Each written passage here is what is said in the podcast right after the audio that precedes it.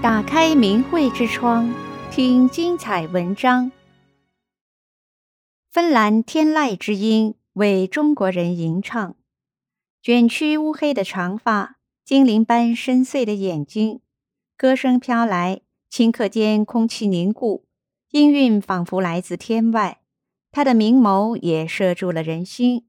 他就是芬兰民谣歌星，被称为灵性歌手的安娜·柯克宁。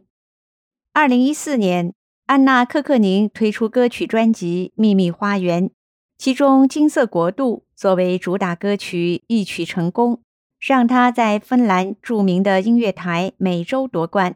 随后，她的歌也穿越时空，传到了中国。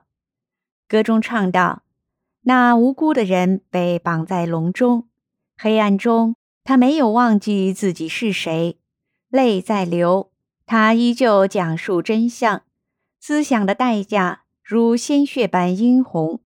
你不能锁住我的心灵，他轻声说，带着一丝笑容，将一支新的蜡烛点燃，从一颗星传到另一颗星，光明闪耀在蜡炬后，融化着人们脸上的冰霜。那金色的国度，烛光蔓延向大地。忍耐、坚持和希望，他用歌声诉说法轮大法修炼人的故事。这就是歌曲《金色国度》。音乐视频在网上流传。毫无疑问，对于中国观众来讲，此刻震撼的不仅仅是他的天籁之音。一位芬兰音乐家突然闯入了中国十几年来最敏感的言论禁区，这背后有着什么样的故事？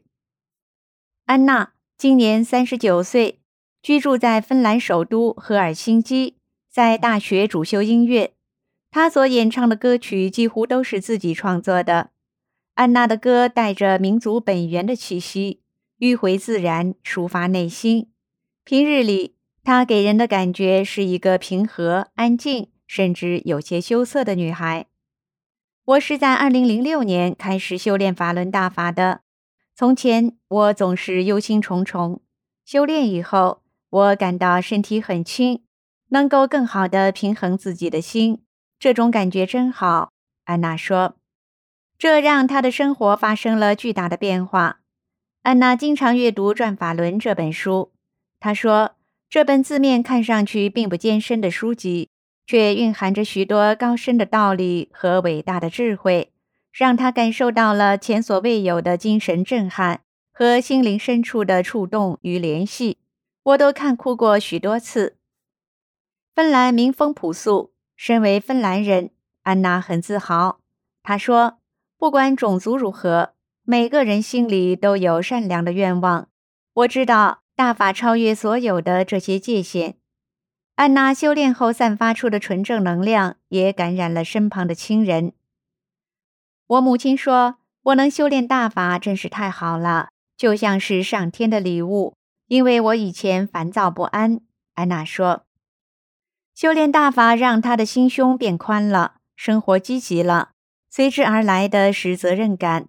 当他看到、听到中国的那边人们因为修炼大法而受到残酷迫害的时候，他非常伤心。